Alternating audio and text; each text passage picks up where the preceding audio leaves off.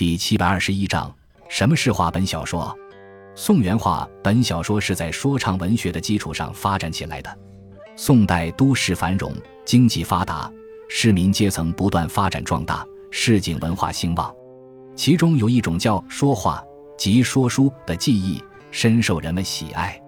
说话人讲故事的底本就叫话本，下层文人将话本润色加工、刻印出版，就成了话本小说。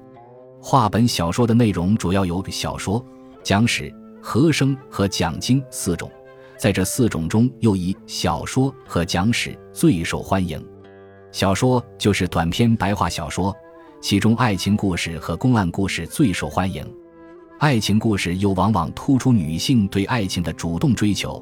如《碾玉观音》《闹樊楼多情周圣仙》，在礼法森严的封建社会，男女之间自由恋爱是一种对礼法的挑战，追求自由的大胆行动。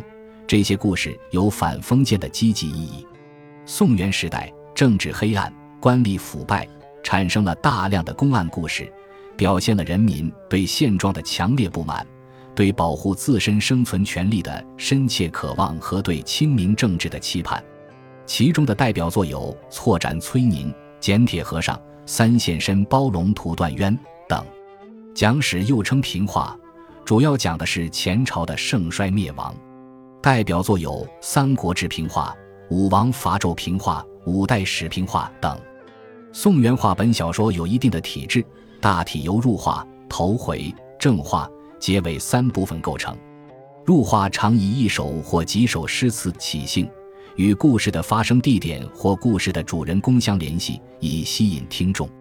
正话是话本的主体，故事情节曲折，人物形象鲜明，细节丰富。正话之后，常常以一首诗或以话本说撤、全作散场之类套话作结。